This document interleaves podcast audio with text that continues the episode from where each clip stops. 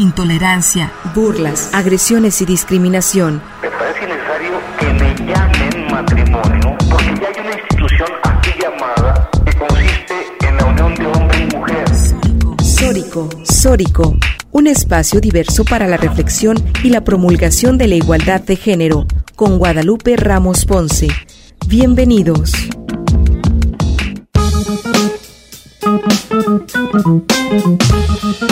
Bienvenidas y bienvenidos a Sórico sin género de dudas. Agradecemos a quienes nos sintonizan esta tarde de domingo a través de Radio Universidad de Guadalajara por la frecuencia del 104.3 FM en la zona metropolitana, el 107.9 de FM en Ocotlán en la Ciénega, 104.7 FM en Lagos de Moreno en la región Altos Norte y el 105.5 FM en Ameca en la región Valles. En este micrófono les saluda Estefanía Martínez, así como la doctora Lupita Ramos y la maestra Natalia Rojas. Les invitamos a que se queden con nosotras la siguiente hora para deconstruir el género y construir la agenda feminista. Un agradecimiento muy especial a Gil Domínguez en la producción de este programa, así como a África Ramos. Igualmente, pues saludo con mucho cariño a la doctora Norma Mogrovejo quien el día de hoy nos acompañará en un formato muy especial, ya que ella nos comparte muy amorosamente y, cálidamente su programa Tortillas sin fecha de caducidad este podcast que ha estado grabando eh, durante ya un tiempo implica hablar de las experiencias de mujeres lesbianas mayores de 50 años que comparten su experiencia, saberes y sentires. La doctora Norma Mogrovejo ha sido una lesbianóloga que con una trayectoria de ya más de 30 años haciendo desde la academia estas reflexiones sobre lo que implica la vida de las mujeres lesbianas. Ella, nacida en un pueblo quechua a cerca de 4.000 metros de altura, donde aprendió en un colegio de monjas alemanas la cultura de la blanquitud, pues ha llevado consigo una familia que emigró a Arequipa, una ciudad conservadora donde se hizo feminista y también lesbiana. A los 28 se, exilió en México porque las mujeres no encontraban la forma de vivir fuera de la heterosexualidad sin riesgos en México, encontró una comunidad de referencia donde vivió su cuerpo lesbiana con entusiasmo.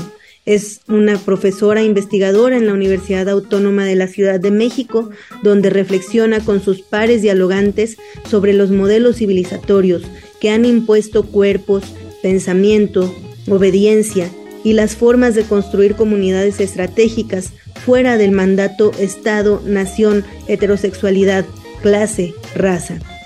Ha publicado muchos libros, artículos académicos, así como una serie de reflexiones durante años en su blog eh, Norma Mogrovejo en la Escuela para la Libertad de las Mujeres, así como una serie de em, reflexiones sobre em, la lucha de las lesbianas, el poliamor, las relaciones abiertas, el sexo casual entre lesbianas latinoamericanas, eh, la desobediencia feminista, la relación de las mujeres lesbianas y el movimiento homosexual, así como su relación con, la, con el movimiento feminista en sí.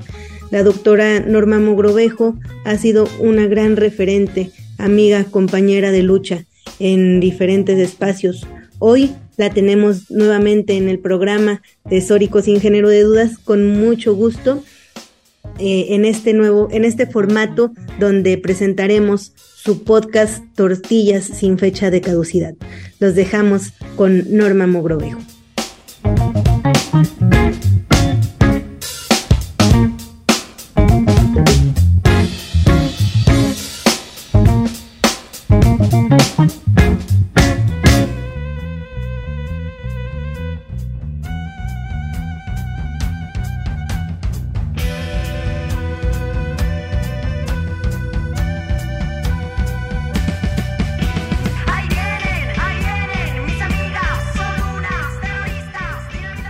Las tortillas no tienen fecha de caducidad. Escucha a lesbianas mayores de 50 años compartiendo experiencias, saberes y sentires. Te invitamos a echar tortillas al comal con tu lesbiana favorita, Norma Mogrovejo.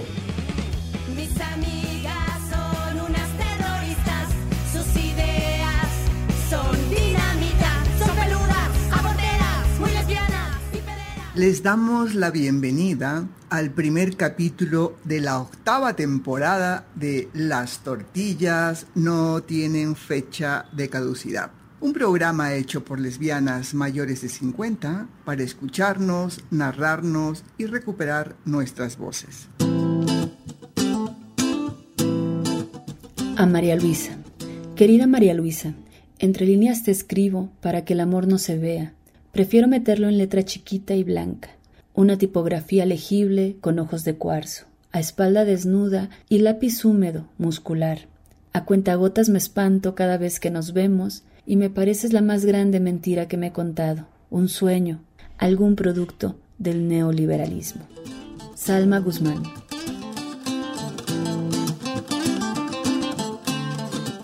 Este viaje en el tren de la historia lésbica nos trae bellas sorpresas y muchos aprendizajes. Sobre todo, la experiencia de que los archivos históricos lésbicos están muy ligados a nuestras emociones. De Montevideo, Uruguay, vamos más al sur y cruzaremos la cordillera de los Andes para dirigirnos a Santiago de Chile, para conversar con Marlore Morán, una compañera, hermana y amiga desde hace muchas décadas en el activismo lésbico, quien nos pondrá al tanto de los orígenes del activismo lésbico en Santiago de Chile.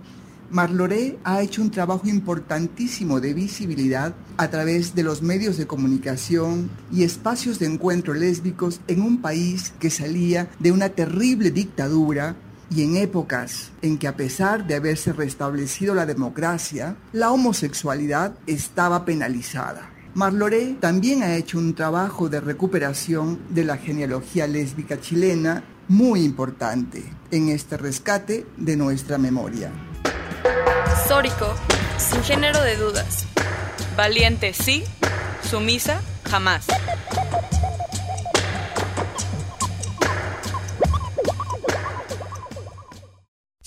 Sórico, sin género de dudas. Crecer, luchar y reconstruirnos juntas. Marlore querida, bienvenida. Súbete a nuestro vagón del tren de la historia y guíanos por esos recovecos de la memoria de cuando empezaste a hacer activismo lésbico en tu ciudad natal. Los inicios de mi activismo fueron en la década de los 90, en el año 1993. Sabía de la existencia de un grupo de lesbianas que era la Sayuquelén, pero era muy difícil tener acceso a ellas. Entonces, lo más cercano que conocí y de casualidad fue el movimiento de liberación homosexual móvil, el histórico, porque ahora hay otro y somos completamente con ideología absolutamente distinta. Entonces entré en el móvil histórico en el 93, en el 94 yo era coanimadora de un programa de radio se llamaba El Triángulo Abierto y ese programa de radio era el primer programa de homosexuales en Chile, pero también en Latinoamérica. Entonces, en algún momento decidieron que sería bueno que ese programa lo hiciera un homosexual y una lesbiana. Así fueron mis inicios, digamos, en la radio. En el año 94 surge una convocatoria de las chicas de la Yuquelén para juntar a todas las lesbianas de los grupos de mixtos, lesbianas independientes, para celebrar fechas puntuales, como el 8 de marzo, el 25 de noviembre, y era salir con un cartel como para hacer presencia ¿no? de lesbianas. Mi primera reunión fue como lesbiana del móvil, que era el grupo al que pertenecía. La segunda reunión ya iba como lesbiana suelta, porque me salí del móvil y lo dejé cuando conocí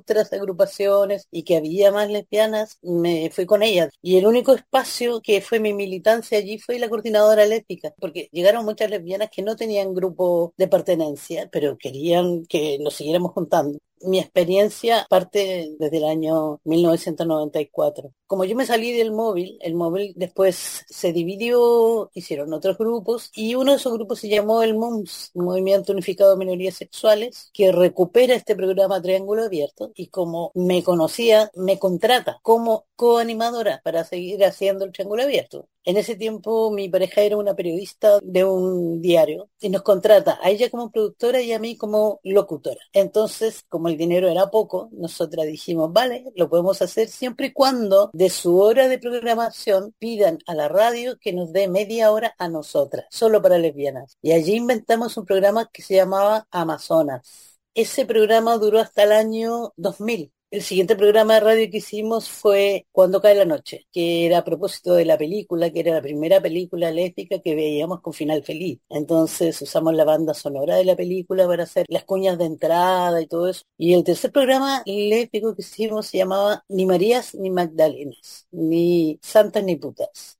como yo ya tenía la experiencia, me fui a negociar a una radio AM, una radio que era del Partido Comunista y que ellos son muy católicos, muy creyentes. Y yo dije, mira, tengo este dinero y necesito una hora radial para hacer un programa durante un año. Y claro, con dinero en efectivo, pues todo. El dinero, también tengo que decirlo, salió de una pareja alemana que yo tuve, que me trajo a Europa y me llevó en las universidades dando charlas y mostrando los videos que yo hacía. Y ella pasó la gorra y me dice, cuando voy a tomar el avión, me dice, toma, este dinero te lo has ganado tú, así que haz lo que quieras con él. Y con mi pareja decidimos hacer el programa de radio.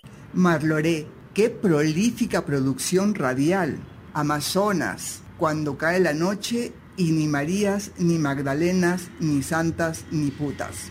Son programas de radio con una amplia cobertura que tuvieron que haber impactado positivamente en varias generaciones de lesbianas. Pero también mencionas que tuvieron una casa comunitaria al que llegaron cientos de lesbianas. ¿Nos podrías compartir un poco más cómo fue esa experiencia?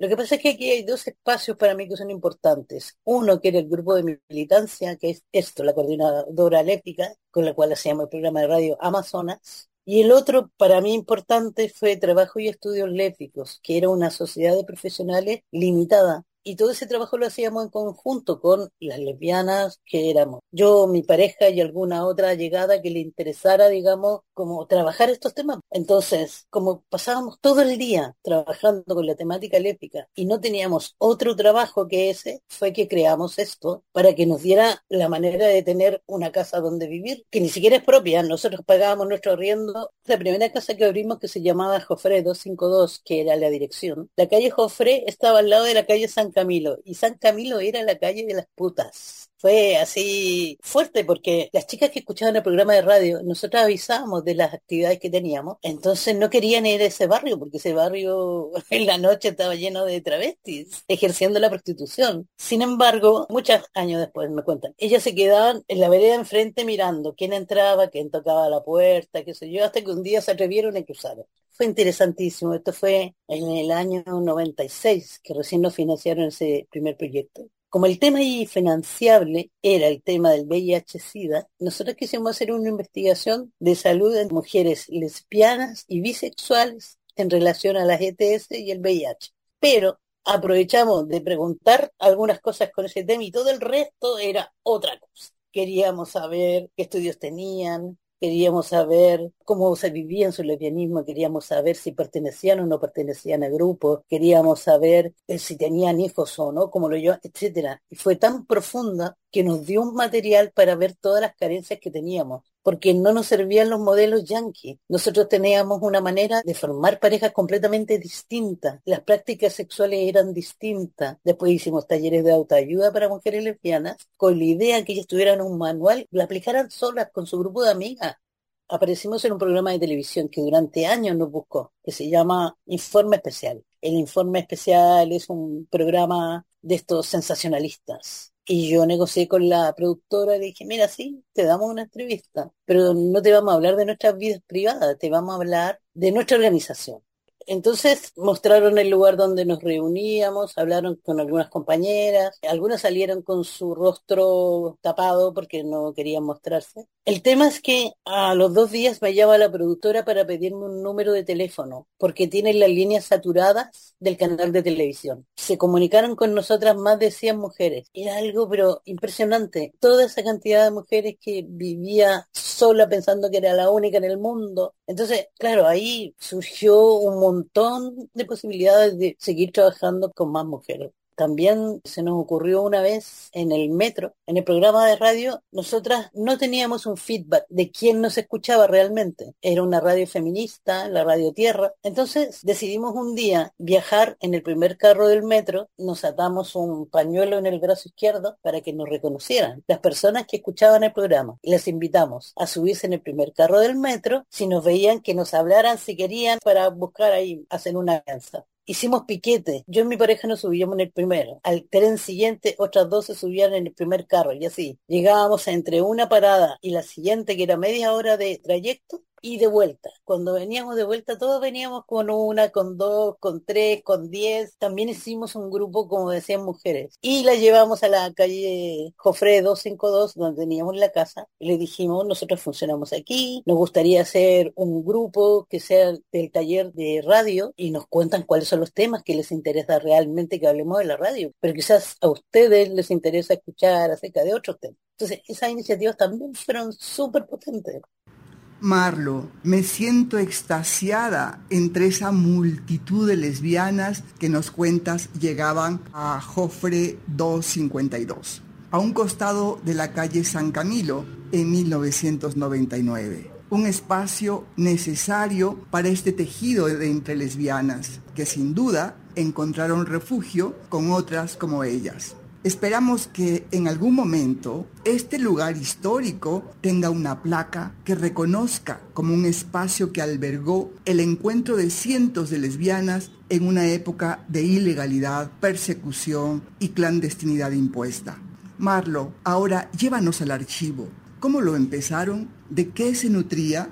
En relación al, archivo lésbico o centro de documentación, nosotras nos empezamos a hacer con películas lésbicas, por ejemplo, que era importante porque hacíamos ciclos de video forum para que pudiéramos hablar del tema y cómo esas temáticas nos tocaban, de qué manera, y hacer un análisis más de, los discursos que aparecían en aquellas películas. También teníamos mucha literatura, algunas novelas, otros ensayos, algunas tesis como la de Norma Mogrovejo, que para mí eso fue súper importante porque allí estaba resumida como tanta historia que eran documentos creíbles para quienes querían hacer sus tesis de investigación también, que en el fondo todas esas chicas se estaban buscando a sí mismas, porque cuando terminaban la tesis nos decían, ya es que yo también soy lesbiana, pero no, no sabía, y etcétera, ¿no?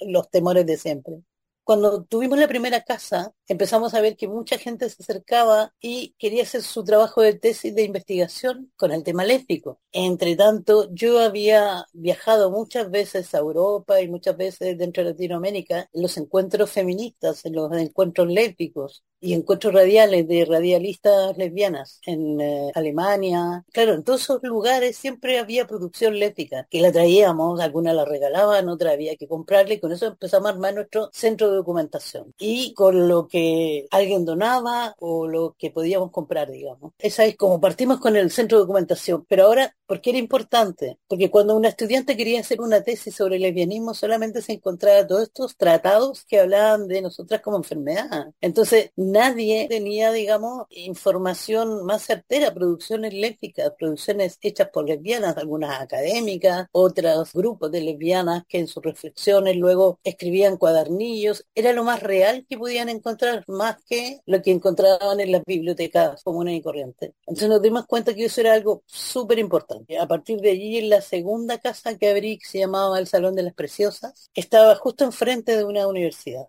y empezaron a llegar chicas, también queremos hacer nuestra tesis, cómo lo podemos hacer, ustedes tienen el material, entonces le dijimos sí, tenemos material y tenemos personas que puedes entrevistar, mujeres lesbianas que puedes entrevistar. Pero tenemos que hacer un convenio con tu universidad para que nosotras prestando todo este apoyo, la universidad se comprometa a mandarnos una tesis. Entonces, eso fue, digamos, importante porque íbamos recopilando todos los trabajos de tesis que se iban haciendo, por lo tanto, la que llegaba al último ya tenía de referencia todo lo anterior. Marloré nos trajo un póster bellísimo de la época, en color sepia. En el fondo hay un grupo de mujeres vestidas como del siglo XIX conversando y el póster dice, Casa el Salón de las Preciosas, un espacio para mujeres que se atreven.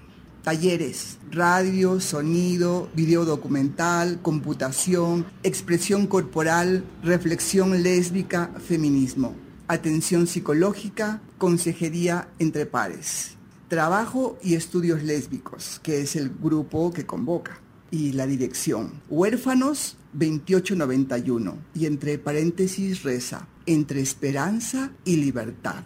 Es un póster del 2003. Marlo, y ahora que ya no vives en Chile, ¿dónde está todo este material que produjeron y acopiaron?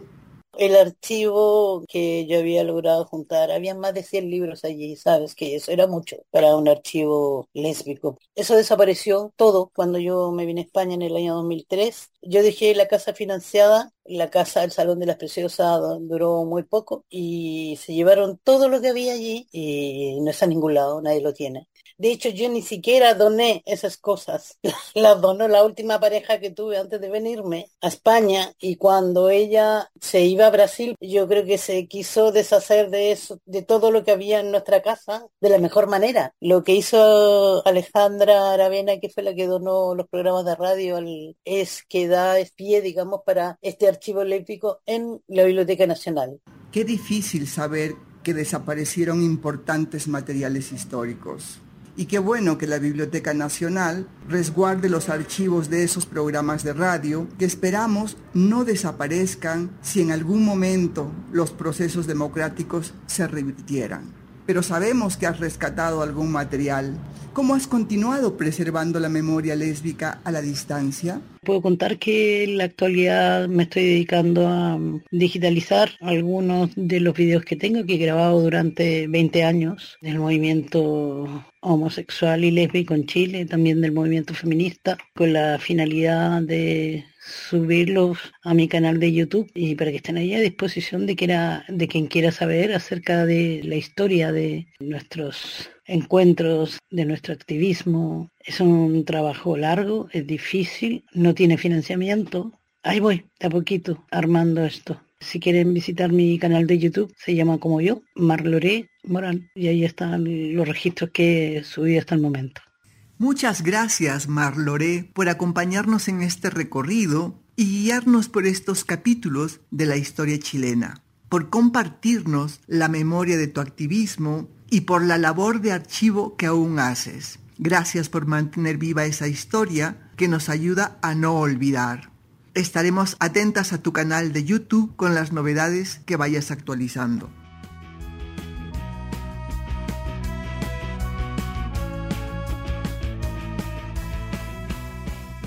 Concluimos nuestro primer capítulo de la temporada 8 reflexionando sobre lo importante que es rescatar nuestra memoria, pero también generar acciones para crear comunidad en los lugares que habitamos, porque saber que no estamos solas, como bien lo dice Marloré, puede cambiarnos la vida. Si bien es cierto que Marloré no concibió al inicio de su activismo un archivo histórico lésbico, sí agenció un centro de documentación y muchas acciones políticas para esas encuentras de lesbianas que son parte de la historia. También es importante destacar del recuento histórico que nos comparte sobre los orígenes del activismo lésbico en Santiago de Chile, la importancia del histórico grupo Ayuquelén, que junto a otros como Punto G, Amazonas y Trabajo y Estudios Lésbicos dieron lugar a la Coordinadora Lésbica, un espacio que albergó, además de los grupos, a muchas lesbianas sueltas que buscaban un espacio de colectividad en tiempos de ilegalidad. Son importantes también los programas de radio Triángulo Abierto, Amazonas, Cuando cae la noche y Ni Marías ni Magdalenas, ni Santas ni Putas y los espacios físicos que posibilitaron a cientos de lesbianas encuentros masivos lúdicos y de acción política, como la Casa de Jofre 252 y el Salón de las Preciosas, que estaba en la calle Huérfanos 2891 entre Esperanza y Libertad. Acciones que sin duda contribuyeron a reforzar los procesos democráticos en Chile. Gran parte de este material en físico se encuentra en el Archivo Nacional Histórico de Santiago de Chile.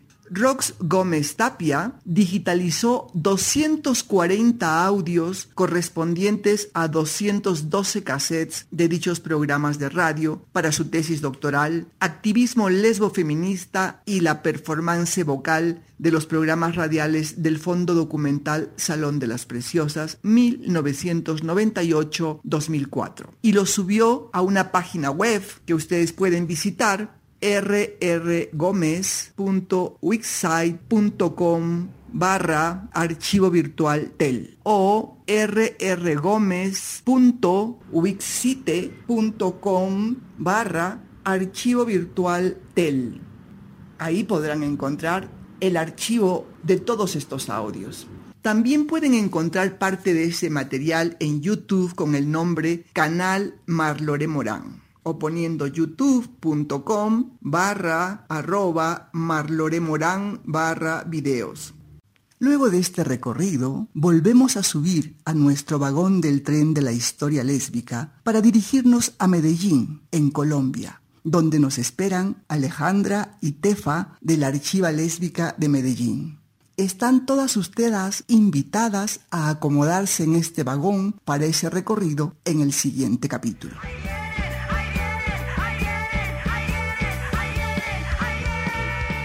Las tortillas no tienen fecha de caducidad. Te invitamos a echar tortillas al comal con tu lesbiana favorita, Norma Mogrovejo. Sórico, sin género de dudas. Crecer, luchar y reconstruirnos juntas. Dejemos de ser mujeres invisibilizadas. Sórico, sin género de dudas.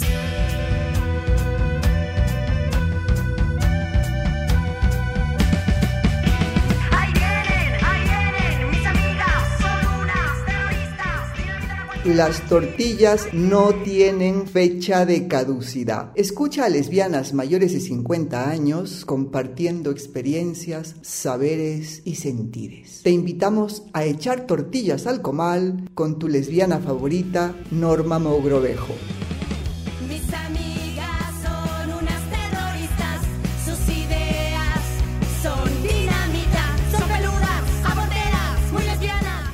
Les damos la bienvenida al segundo capítulo de la octava temporada de Las tortillas no tienen fecha de caducidad. Un programa hecho por lesbianas mayores de 50 para escucharnos, narrarnos y recuperar nuestras voces.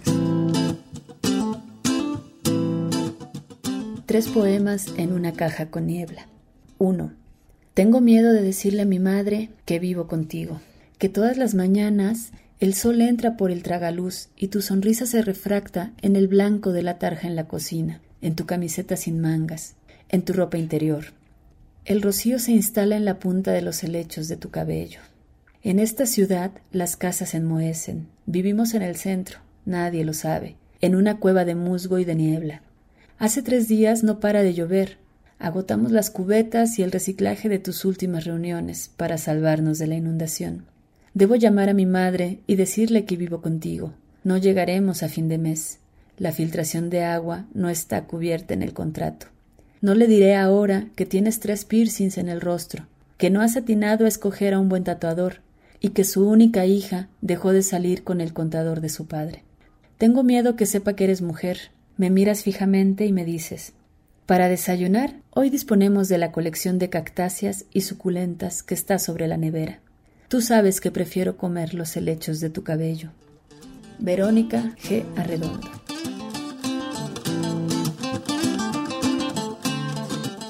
Ya acomodadas en el tren de la historia lésbica, nos vamos acercando a esas fabulosas montañas de Medellín, donde Alejandra Morales y Tefa Guzmán nos abren las puertas de la archiva lésbica. Ellas nos contarán cómo están realizando el trabajo de registro de la memoria lésbica, al tiempo que acciones políticas y culturales para enriquecer esa historia. Conozcamos más de cerca este proyecto. Sororidad, deconstrucción y empoderamiento. Sórico, sin género de dudas. Merece ser amada sin ser sexualizada. Sórico, sin género de dudas. Bienvenidas, Alejandra y Tefa. Súbanse a nuestro vagón de la historia lésbica. Como verán, hay cientos de lesbianas que se han ido subiendo en nuestro recorrido y están con mucha curiosidad por conocer la experiencia de la colectiva Archiva Lésbica de Medellín. Por favor, preséntense y cuéntenos sobre la Archiva Lésbica sus antecedentes y de cómo ustedes fueron gestando el proyecto desde sus activismos lesbofeministas autónomos en un contexto social tan complejo como el que se vive en Colombia, concretamente en Medellín. Hola, mi nombre es Alejandra Morales García, vivo en la ciudad de Medellín y hago parte de la colectiva Archiva Lésbica. Mi activismo lésbico surge de la mano de un proceso de escuela feminista donde tengo la posibilidad de acercarme a un pensamiento feminista que criticaba la política de género institucionalizada en la ciudad de Medellín por aquella época. Allí pude acercarme al feminismo autónomo, al feminismo materialista, a las ideas del feminismo popular y por esa vía llegué a la necesidad de seguir la pista al movimiento lésbico de la Vía Yala, algo que surgió más por la iniciativa de las lesbianas que nos encontramos en ese espacio que por ser un tema central del proceso feminista en el que estábamos. De esas inquietudes surge la juntanza entre algunas compas que conformamos en el año 2012 la batucada Estallido Feminista y ese lugar se convirtió para mí en el espacio donde fui tejiendo la posibilidad de nombrarme y cantarme lésbica en las calles de la ciudad de Medellín. En un contexto en el que se recrudecía la violencia, la trata, la explotación contra las mujeres y las niñas y el feminicidio empieza a ser una preocupación que denunciamos en las calles, descomponiendo canciones de músicas populares para decirle a la ciudad con nuestras cuerpas y tambores de plástico y lata, basta ya. En ese momento coincidimos con algunas colectivas de compas que venían haciendo cosas también desde el feminismo y los grupos juveniles. Y a nivel del país coincidimos con la batucada el bloque lésbico y la batucada la tremenda revoltosa de Bogotá, con quienes compartimos más o menos la misma temporalidad de nacimiento batuquero. Por lo demás, en la ciudad el activismo lésbico se mimetizaba entre grupos y organizaciones LGBTI y las organizaciones feministas. Y en ese contexto, ¿cómo es recibido en Medellín la aparición de estos grupos activistas? Yo creo que ha sido recibida por muchas de nosotras con mucho agradecimiento por encontrar relatos que hablaran de nosotras y por poder habitarnos desde nuestras luchas, por un lado. Y por el otro, creo que mm, el activismo lésbico ha sido recibido con sorpresa de parte de otras organizaciones y otros activismos feministas, juveniles, populares de la ciudad, quienes se encontraron en muchos momentos cantando nuestras canciones en las marchas de la movilización social. Ahora existen en la ciudad diversidad de colectivas de lesbianas y que se nombran desde el activismo lésbico. Y eso también da cuenta de que se reciben bien estas iniciativas ante la escasez de espacios de construcción de una política y una poética lésbica. Cuéntanos, ¿cómo surge esta archiva lésbica? La Archiva Lésbica Medellín surge en el año 2020 por la iniciativa de dos amigas, Tefa Guzmán, a quien tenemos el gusto de escuchar también en este programa, y Cindy Joana Guzmán. Ellas se encuentran en el deseo de construir una archiva viva que nos permita ir tejiendo nuestras memorias dispersas en los archivos personales de muchas de nosotras y en un momento también donde el activismo lésbico y la organización lésbica están como en un contexto de emergencia y haciendo cosas muy importantes en la ciudad a través del arte, a través de la investigación, a través del el artivismo y empiezan a tejer esta idea de archiva desde un lugar que se pregunta por otras formas de concebir el archivo, que se pregunta por formas y metodologías de construir un archivo colectivo y comunitario y gestan esta idea de la cual empezamos a ser parte también muchas otras que han venido y han ido también, han pasado por aquí, pero han aportado sus ideas y su tiempo en determinados momentos para que hoy podamos hablar de la archiva lésbica. En mi caso, empiezo a ser parte del proyecto de Archiva Lésbica Medellín del año pasado y ha sido también una experiencia de mucho aprendizaje, un reto de construir memoria desde otros lugares, pero también una oportunidad para buscarle un lugar a um, un archivo personal que también por mi activismo, pero también por mi investigación académica he estado recogiendo desde algún tiempo.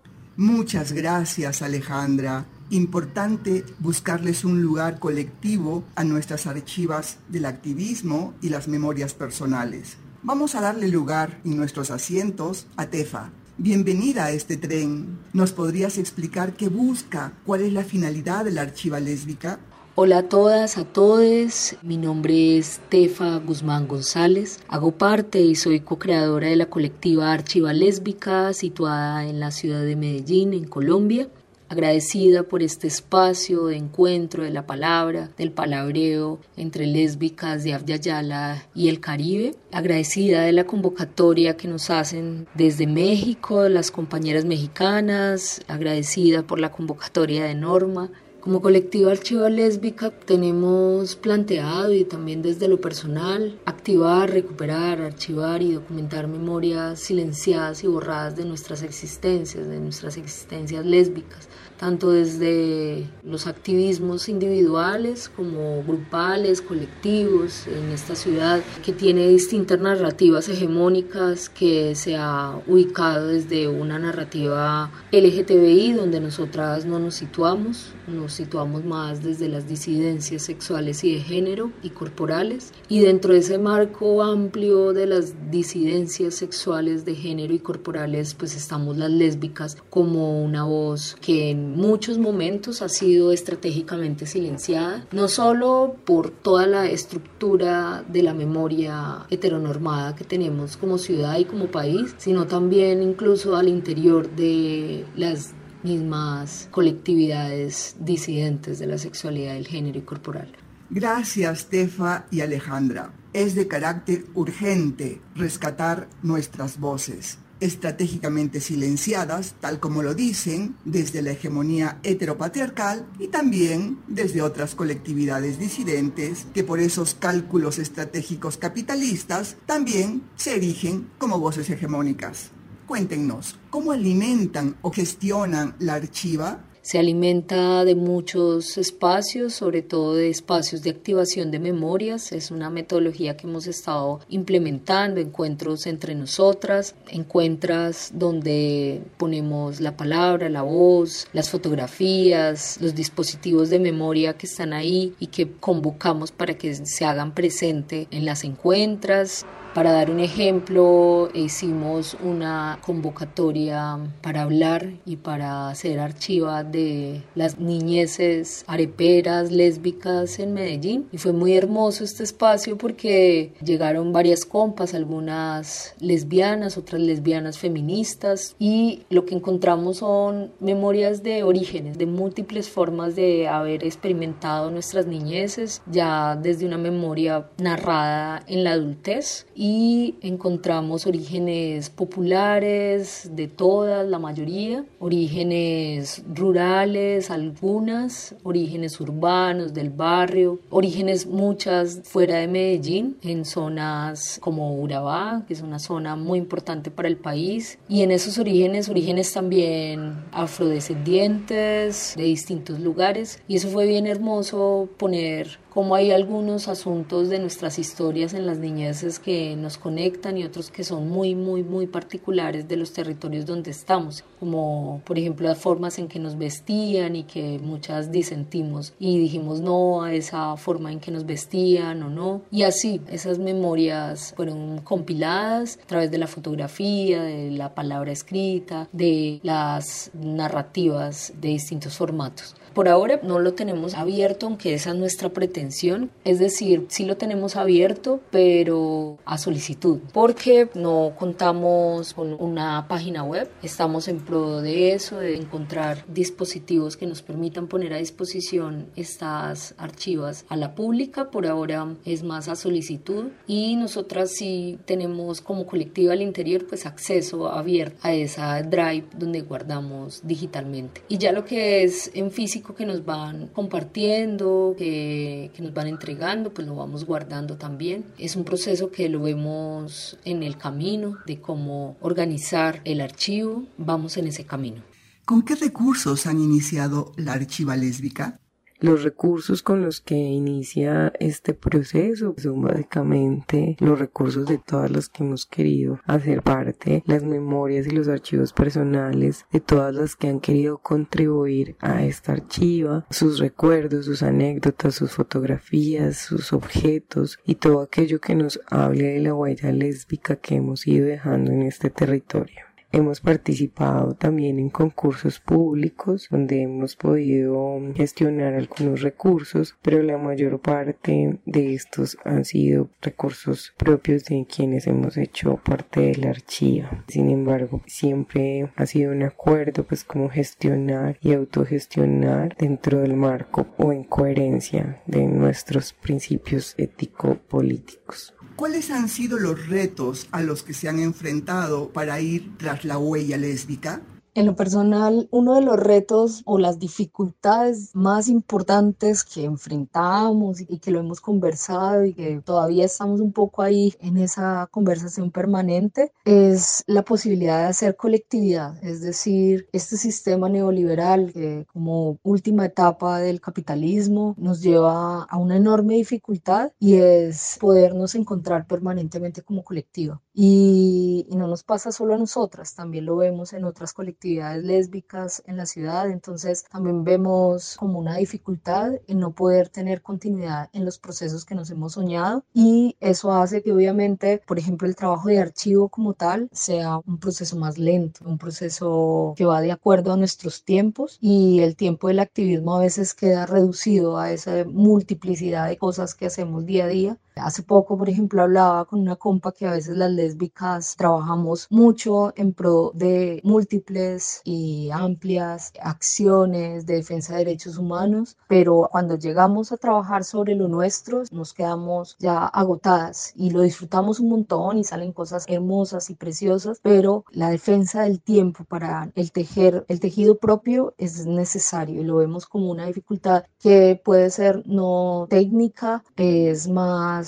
estructural y más cotidiana, pero que también hace parte de nuestra historia como colectiva y, como colectiva que tiene un propósito de memoria lésbica. Otra dificultad ya entrando como en materia de lo lésbico tiene que ver con propiciarnos recursos para poder crear dispositivos públicos donde puedan acceder abiertamente las compañeras a consultar, a leer, a contrastar, a estudiar, a movilizar esas memorias lésbicas no soñamos, por ejemplo, una página web, pero sabemos que eso requiere también de un recurso económico y pues eso también se convierte en un obstáculo. El resto ha sido hermoso también, como que sea en nuestros entornos, en las conversaciones incluso que hemos tenido a través de los podcasts que hemos movilizado como archivo, de donde lo pueden escuchar compañeras en distintas latitudes del planeta, que es como la importancia de poder hacer nosotras mismas nuestras propias memorias y que sean unas memorias orgánicas, que no estén narradas de manera lineal, sino que tengan múltiples voces que vayan del pasado al presente y que rompan esa idea hegemónica de archivo. Es muy interesante que uno de los recursos archivísticos que Archiva Lésbica de Medellín genera es un podcast que se llama Archiva Lésbica y lo pueden encontrar con este mismo nombre en Spotify y en YouTube. Recuerden, colectiva Archiva Lésbica. ¿Qué ha implicado rescatar y organizar esta historia en esa concepción no hegemónica de archivo? Bueno, que la archiva es una iniciativa relativamente nueva, ha implicado también reencontrarnos con una historia y una trayectoria lésbica que tiene tiempo en esta ciudad y que por eso nos llena de convencimiento la necesidad de esta labor y la importancia también de llevarla a cabo. Pero lo más bonito también ha sido la posibilidad de encontrarnos con muchas en esta labor, dispuestas a aportar su granito de arena, su parte en esta narración colectiva, en este tejido de historias, de luchas, de resistencias y de rebeldías. No es fácil Claro que no, sobre todo también la organización como tal tiene sus dinámicas, sus condiciones y en este sentido pues ha implicado también construirnos una idea propia del archivo, de su forma, de sus metodologías e intentar contarlo también a otras para así poder seguir alimentando esa idea. En ello pues hemos hecho talleres de memoria colectiva sobre nuestras niñeces, hemos convocado conversatorios a micrófonos abiertos con la intención de generar espacios donde nuestros relatos y nuestras memorias puedan surgir. Además ha implicado aperturas para escuchar propuestas y recibir materiales de otras que nos han querido donar sus archivos personales o parte de ellos con mucho amor y mucha confianza y por eso iniciar este proceso de rescate de esta memoria implica mucha responsabilidad. ¿Qué proyectan al futuro con la archiva lésbica? ¿Qué viene para nuestras archivas en la colectiva Archiva Lésbica? Mucho. Vienen muchas, eh, nos soñamos, o al menos sí, es como nuestra, nuestra apuesta, y es que todas estas archivas se puedan hacer públicas, que podamos hacer colaboraciones más allá de las acciones de activación de memoria, que las compas que quieran compartir sus archivos puedan tener una plataforma para poderlas poner a disposición y que también intercambiemos entre nosotras saberes sobre la creación de archiva, porque es claro que existen distintas colectividades lésbicas, algunas situadas muy desde las artes, teatro, literatura, collage y demás, otras desde la incidencia política, otras desde la música y las batucadas, otras desde creación de espacios culturales y gestión cultural, y otras como nosotras que nos ubicamos desde las memorias colectivas, las memorias históricas y la posibilidad de, crear y co-crear de manera colaborativa y orgánica genealogías de nuestras propias memorias desde nuestras propias voces. Y justamente por eso todas hemos hecho archivo, algo que nos hemos planteado como colectivo Archiva Lésbica es que todas somos archivo, archivo vivo, un archivo vital que se piensa el futuro, el presente y el pasado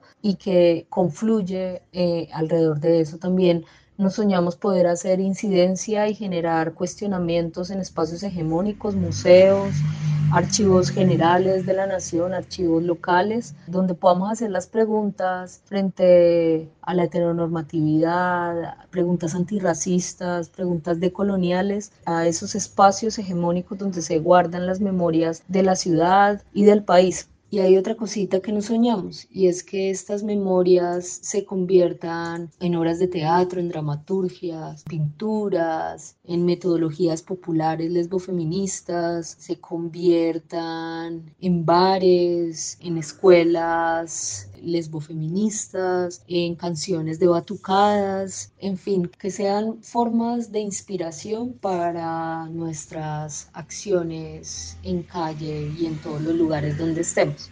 Nos soñamos también generar diálogos regionales, diálogos con distintos territorios, también la apropiación de cada una desde nuestros saberes y el intercambio entre nosotras sobre cómo archivar, cómo guardar memorias, qué otros tipos de fondos documentales podemos movilizar, cómo la memoria se convierte también incluso en agenda política y sobre todo disfrutar el proceso, disfrutar esta oportunidad y esta confluencia y juntar de podernos soñar Qué importante es plasmar esos sueños en proyectos, en acciones con la memoria colectiva y en las calles. Desde ya, esta iniciativa de viaje en el tren de la historia, desde las tortillas no tienen fecha de caducidad, con este programa es ya el inicio de un diálogo regional de las diversas formas de concebir y gestionar archivas, de rescatar la memoria, hacer patente la existencia lésbica, cuestionar a la dictadura heteropatriarcal y capitalista y, por supuesto, hacer juntanza placentera con todas estas experiencias. Muchas gracias compañeras por compartirnos esta visión que tienen de la creación de Archiva Lésbica de Medellín agradecerle mucho a las compas de nuevo, a las compas mexicanas, a Norma Mogrovejo por este llamado, este aullido de loas lésbicas para hablar de algo que nos moviliza, que independientemente de que unas colectividades lésbicas se ubiquen en los deportes, otras se ubican en las artes, otras se ubican en el teatro, en la literatura, en la acción o la incidencia política, otras como nosotras en las memorias históricas y en las creaciones o co-creaciones de archivas contra narrativas y demás, todas hacemos archivo, todas somos archivo y eso ha sido una de, nuestras consignas como colectiva y es que todas al final somos archiva viva para terminar, recordarles que nos pueden seguir en redes. Tenemos nuestro perfil en Instagram, colectiva archiva lésbica, separado con guiones. En Facebook, colectiva archiva lésbica. Y en YouTube, colectiva archiva lésbica Medellín. Un saludo y un abrazo y mucha rebeldía lésbica.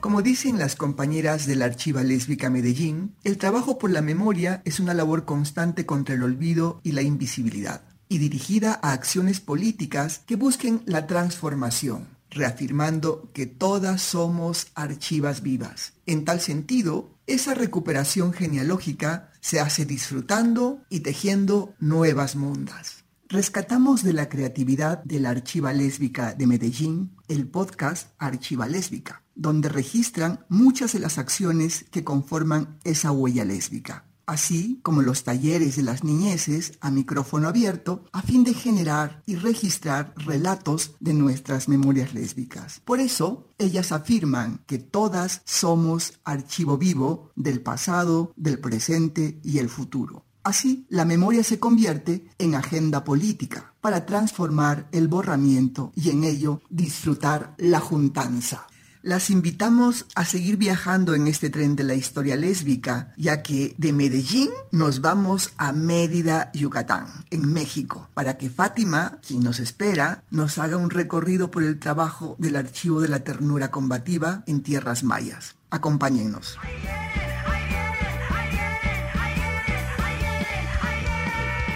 Las tortillas no tienen fecha de caducidad. Te invitamos a echar tortillas al comal con tu lesbiana favorita, Norma Mogrovejo. Intolerancia, burlas, agresiones y discriminación. Me parece necesario que me llamen matrimonio, porque ya hay una institución así llamada que consiste en la unión de hombre y mujer. Sórico, Sórico un espacio diverso para la reflexión y la promulgación de la igualdad de género, con Guadalupe Ramos Ponce. Gracias por acompañarnos.